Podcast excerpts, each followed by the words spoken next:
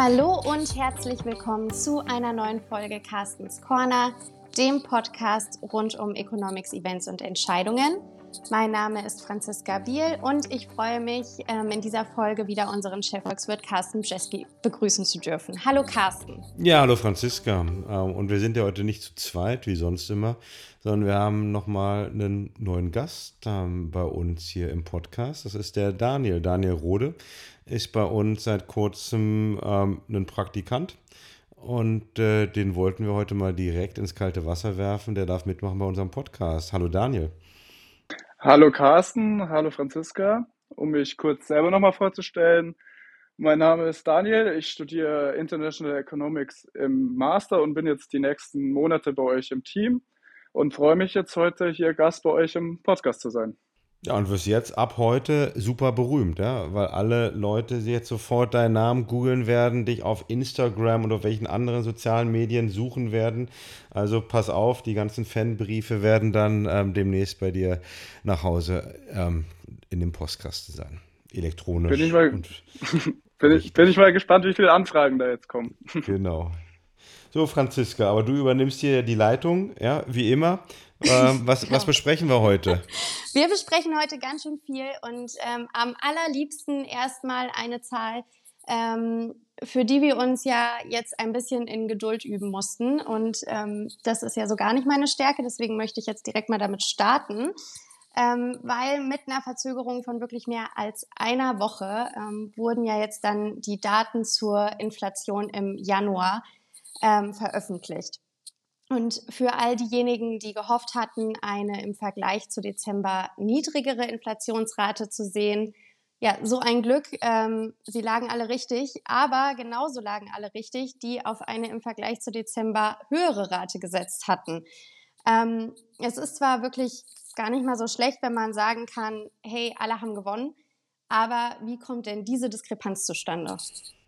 Ja, Deutschland kann einfach alles. Ja, wir können halt ähm, steigende und fallende Inflationsraten.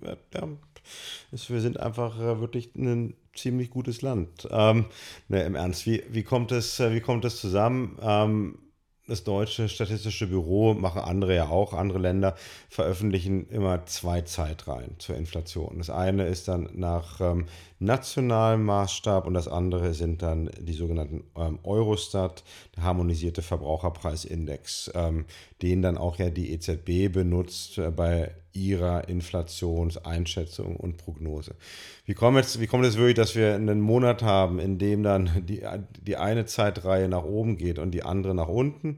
Ähm, also richtiger Statistiker bin ich ja auch nicht. Ähm, das hat zum großen Teil damit zu tun, dass jetzt bei der nationalen Zeitreihe ähm, erstens die, das Basisjahr verändert wurde.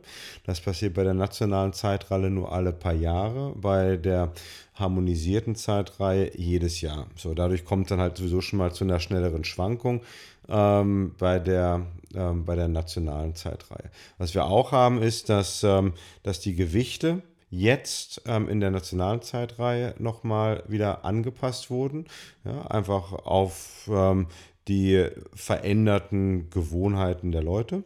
Ähm, auch da gibt es natürlich ein paar Verzerrungen rund um Corona, ja, weil dann halt natürlich doch auch in den letzten Jahren dann wieder äh, relativ weniger Geld ausgegeben wurde für gewisse Dienstleistungen, weil die halt zwei Jahre kaum verfügbar waren. Ähm, das ist also auch nochmal, ja, wie, wie, wie gewichte ich diesen Warenkorb?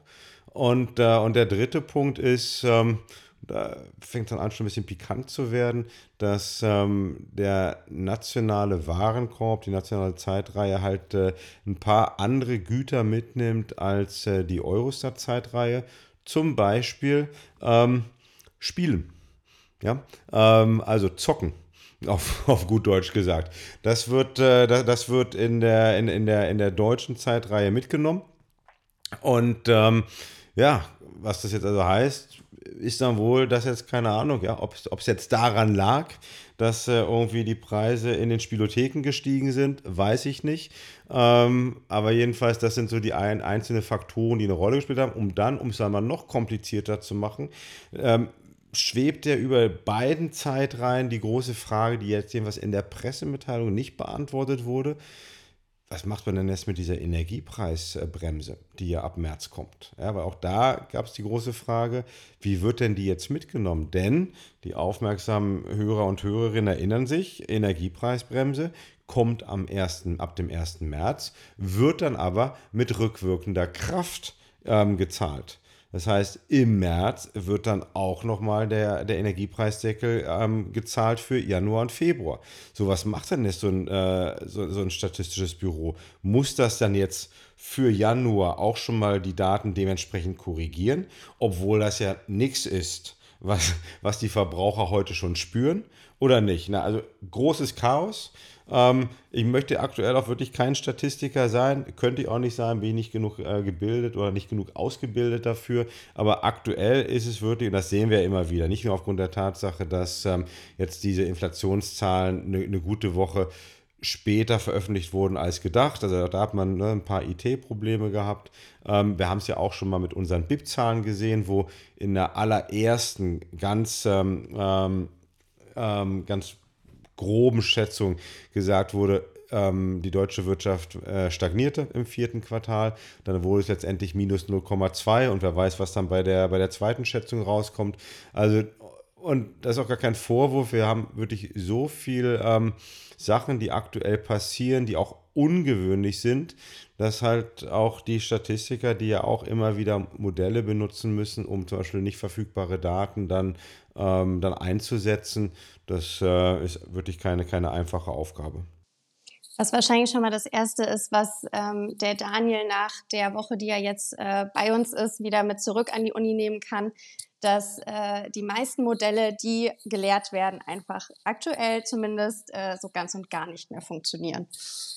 Ähm, wenn wir uns jetzt aber einfach mal auf die niedrigere Inflation konzentrieren, ähm, dann ist der Rückgang ja auch darauf zurückzuführen, dass die Energiepreise recht steil gefallen sind. Also sprich, wir sehen negative Basiseffekte.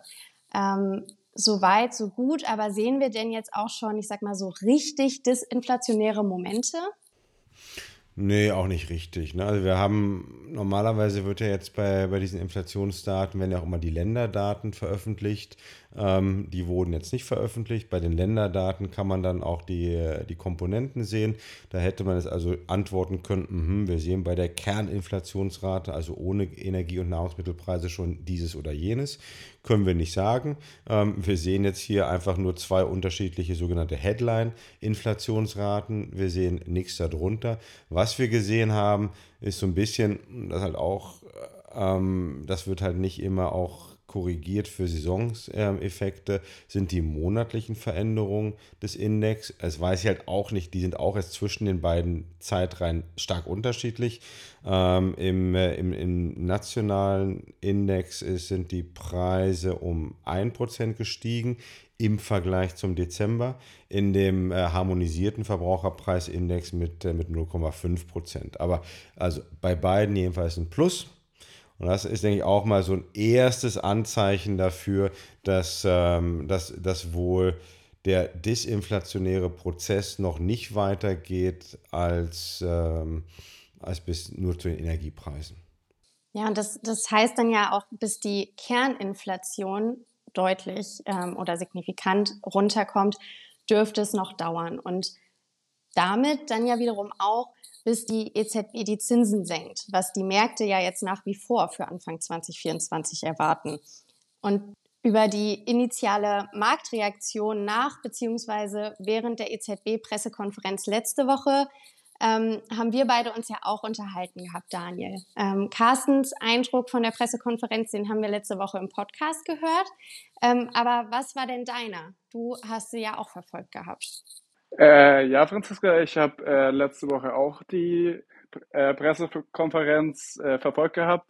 Und nach der Veröffentlichung des Statements dachte ich erst, dass es äh, ein recht klares Statement der Zentralbank ist, äh, dass die ja gesagt hatte, dass sie die, den Zinsschritt im März nochmal erhöhen wird und danach sozusagen abzuwarten ist.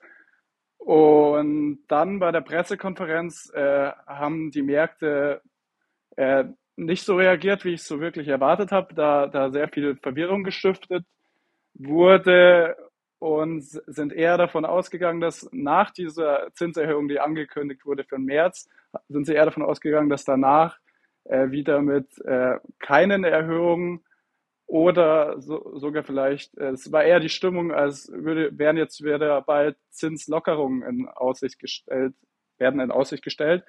Und das hat dann, äh, was man auch an den langfristigen äh, Rennen, äh, Anleihen sehen konnte. Und das hat dann wieder äh, in der letzten äh, Woche die EZB versucht, ein bisschen zu, zu korrigieren, was man dann auch wieder in den erhöhten langfristigen Anleihewerten sehen konnte. Genau, also eigentlich erstmal diese, diese initiale Verwirrung, von, von der du da gesprochen hattest, glaube ich, sehr deckungsgleich mit dem, was wir, was wir alle so ein bisschen empfunden haben, generell auch nach dieser Pressekonferenz. Ähm, und, und wie du auch gerade schon gesagt hast, seitdem haben ja wirklich verschiedenste EZB-Sprecher alles daran gesetzt, um wirklich deutlich zu machen, dass die Zinsen nicht so schnell gesenkt werden. Also Klaas Knott hatten wir gerade am Mittwoch zum Beispiel. Und Carsten, hat sich denn generell dieser Nebel, also der während der EZB-Pressekonferenz letzte Woche aufgezogen ist, schon so ein bisschen gelichtet. In der Vergangenheit war es ja schon häufig so, dass die Aussagen, die während der Pressekonferenz getroffen wurden, im Nachgang dann erstmal durch verschiedenste Sprecher verdeutlicht wurden oder richtiggestellt wurden. Ja, ich denke, das ist ja so ein bisschen jetzt äh, wie bei einem richtig guten Autofahrer. Ne? Wenn, äh, wenn du da auch im Radio hörst, da kommt irgendwie so ein großes Nebelfeld, dann dann fährst du einfach irgendwie außen dran vorbei. Also das ist vielleicht ein Ratschlag auch für die nächste EZB-Pressekonferenz. Ähm, einfach mal überspringen, mal was Nettes machen an einem Donnerstagnachmittag und, äh, und dann einfach darauf warten, was dann an den Tagen danach passiert. Also Pressestatement noch lesen, ähm, so wie der Daniel das ja auch gemacht hat und dann, ähm, und dann schauen wir mal, was in den Tagen danach passiert. Also ich denke schon, der, der Nebel hat sich gelichtet, wenn man einfach ähm, dieses Nebelfeld nicht betritt, dann hatte sich ja der Nebel auch schon nach oder einfach nur direkt bei dem Lesen des Pressestatements gelichtet. Nämlich 50 Basispunkte im März, sieht eigentlich aus, das Ding ist durch. Ja, da, da muss, ein, muss auch wirklich ein Unglück passieren, dass, dass das nicht kommt. Und, äh, und danach ähm, wird es eine neue Diskussion geben. Also wir sind dann in einem Bereich, das ist auch ziemlich deutlich. Dann kommt dann halt wieder diese Datenabhängigkeit, dieses äh, Meeting by Meeting, also von Treffen zu Treffen, äh, sich das überlegen. Das macht ja auch alles Sinn. Das heißt, dann hat man, wenn man im März nochmal die 50 Basispunkte macht, dann haben wir einen Einlagenzins von 3%. Das ist schon mal eine ordentliche Ansage. Refi 3,5. Ähm, und ähm, so, dann ist man definitiv im, im restriktiven Bereich der Geldpolitik. Ja. Lernt der Daniel ja auch alles an der Uni. Ähm, es gibt immer die sogenannten Wirkungslags bei der Geldpolitik. Also es dauert eine Weile, bis man jetzt wirklich äh, den, ja, den vollen Effekt sehen kann. Und, ähm, und das wird kommen, dass ähm, dadurch die Wirtschaft noch weiter runtergefahren wird. Ähm, und dadurch wird die EZB halt beim März-Treffen die Diskussion haben, wie jetzt weiter. Und ich sehe da aktuell, ich würde mich noch nicht trauen, mich eigentlich richtig festzulegen, auch wenn wir das ja machen müssen. Ähm, ich sehe eigentlich so, so zwei mögliche Entwicklungen. Die, die Entwicklung 1 ist, ähm, dass man dann sagt, okay, wir fahren die Größe der Zinsschritte runter und äh, machen zum Beispiel 25er Schritte. Ja, wir können es uns jetzt noch nicht erlauben, auch mal ein Treffen zu überspringen ähm, weil dann sieht der Markt das sofort als Zeichen, dass das Ende der Zinserhöhung ähm, bevorsteht. Also macht man dann zum Beispiel im Mai und im Juni nochmal zwei 25er Schritte. Oder aber, ja, man sagt, hm, so, jetzt haben wir doch schon viel gemacht. Jetzt warten wir mal vielleicht eine, sechs Wochen, macht dann im Mai gar nichts und macht dann im Juni nochmal 50 Basispunkte. Auch das, denke ich, ist, ist eine Möglichkeit. So, und dann und wenn also nochmal diese 50 nochmal oben drauf gekommen sind, ist dann halt die nächste Frage, die die EZB für sich selber beantworten muss. Wie sieht sie die Wirkung ihrer Geldpolitik? Reicht es ihr? Sie sagt, wir haben jetzt schon so stark die Zinsen erhöht. Vom Sommer 2022 bis dann rein, ja, Mai, Juni 2023. Ähm, und ähm, wir hoffen jetzt darauf, dass einfach über dieses Wirkungslag ähm, auch die Kerninflationsrate runterkommt. Oder aber sagen sie, nee, wir trauen dem ganzen Braten nicht. Wir machen so lange weiter, bis wirklich die, die Kerninflationsrate substanziell weiter nach unten gedrückt wird. Ähm, in letzterem Fall würde das heißen, dass wir noch mehr Zinsschritte bekommen werden, auch noch mehr als aktuell eingepreist ist. Äh, im, Im ersten Fall würde das heißen, dass wir wirklich nach den Zinsschritten im Mai und oder Juni ähm, dann das, das Ende der Fahnenstange erreicht haben. Was auch nochmal immer wieder nochmal wiederholen, auch nach, dem letzten, nach der letzten Woche habe ich ja glaube ich auch gesagt, was ganz deutlich ist, diese Idee, was ja Daniel eben auch schon so ein bisschen beschrieben hat, diese Idee, dass ähm, die EZB irgendwann mal in den kommenden Monaten an eine Zinssenkung denken könnte, ist komplett an den Haaren herbeigezogen. Ähm, also es gibt aktuell, denke ich, wirklich niemanden innerhalb der EZB, der auch nur eine Sekunde daran denkt, ähm, in absehbarer Zeit die Zinsen zu senken. So, und das heißt, dass wir wahrscheinlich genau diese Bewegung, die wir jetzt diese Woche äh, bei den langfristigen Zinsen gesehen haben, die wieder ein Stück nach oben gegangen sind, dass wir das jetzt auch in den kommenden Wochen, Monaten bekommen werden. Das sind nicht so starke Sprünge, aber ähm, die, die langfristigen Zinsen werden dich jetzt meiner Meinung nach erstmal wieder nach oben bewegen. Und du hattest ja auch eben schon gesagt, es könnte dann in einem der Fälle auch sein, dass es noch zu, zu weiteren Zinsschritten kommt und nach möglicherweise mehr Zinsschritten sieht es ja auch bei der FED aus. Ähm, also da haben die Arbeitsmarktzahlen letzte Woche Freitag wirklich ordentlich überrascht.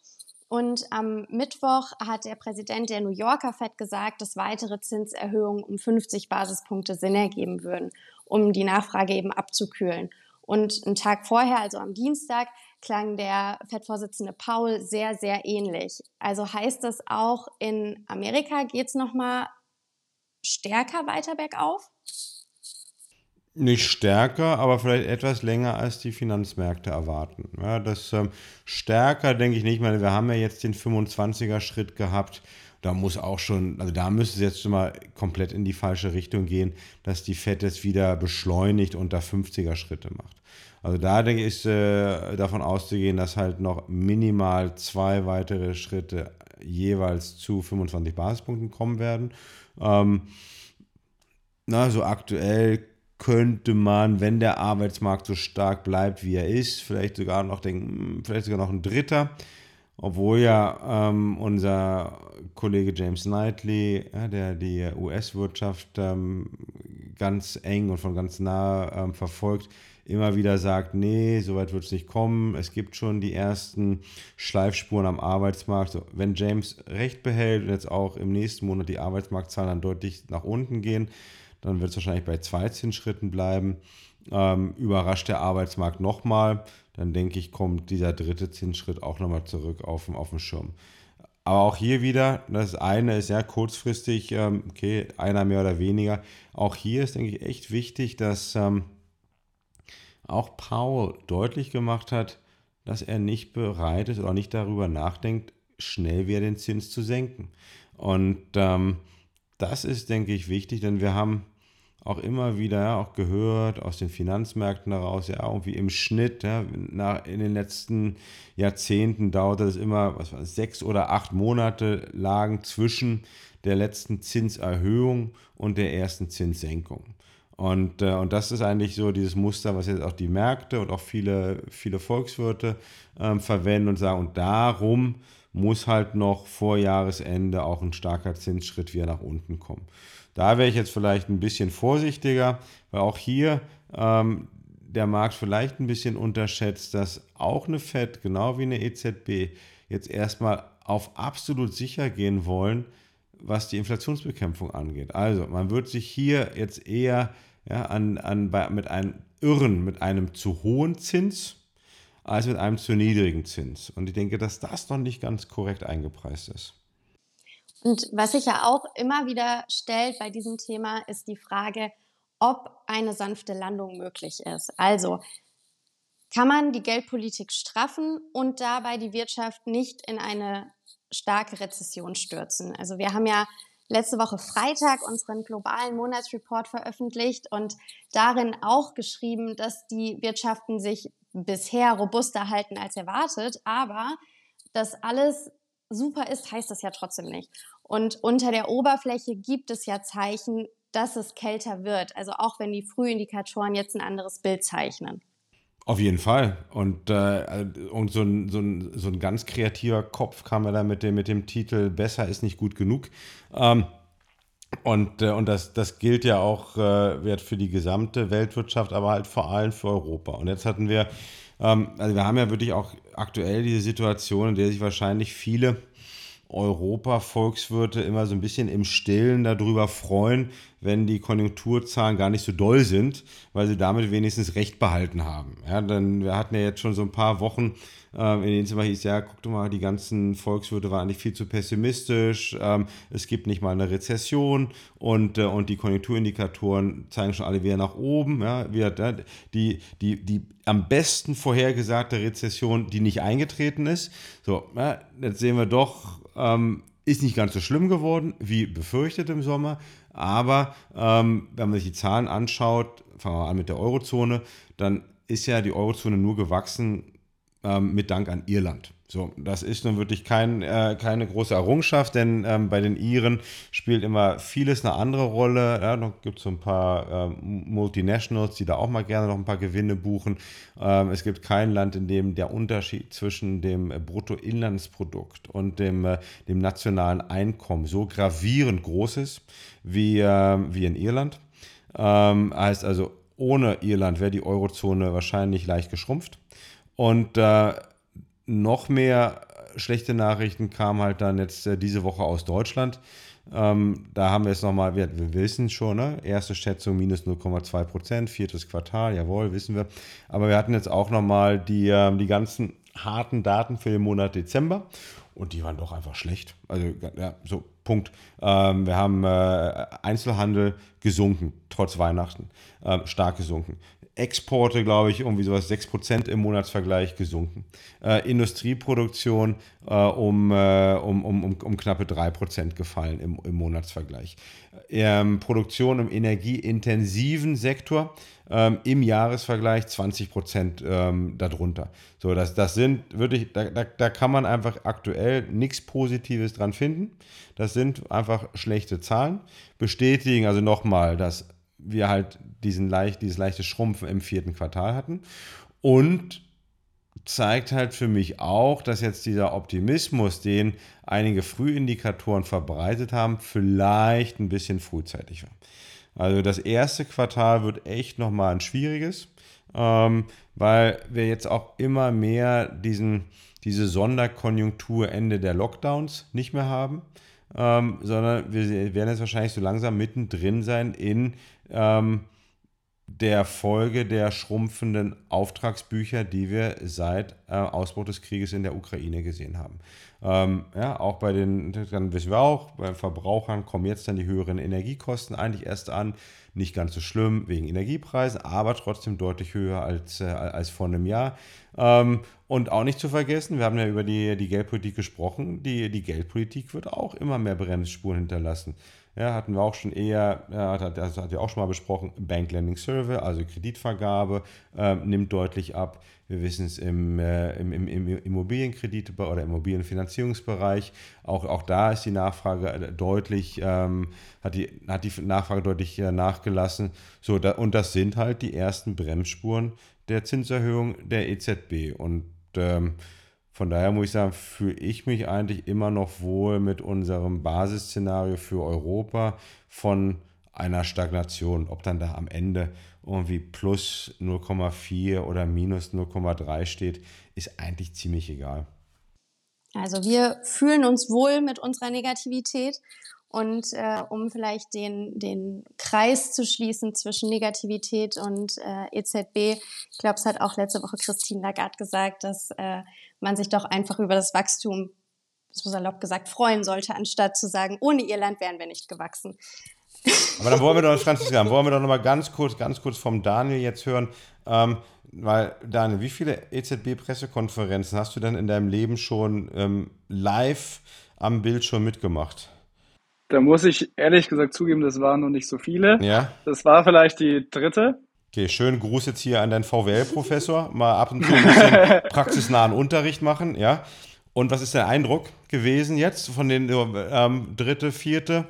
Ähm, äh, der, der Eindruck war, ich, also ich war auf jeden Fall noch nie so verwirrt nach einer äh, Pressekonferenz und ich habe auf jeden Fall auch erstmal den Besprechungscall mit der Franziska danach und äh, uns darüber auszutauschen, habe ich gebraucht, um alles, äh, um die Märkte wirklich nachvollziehen zu können. Mhm, mhm.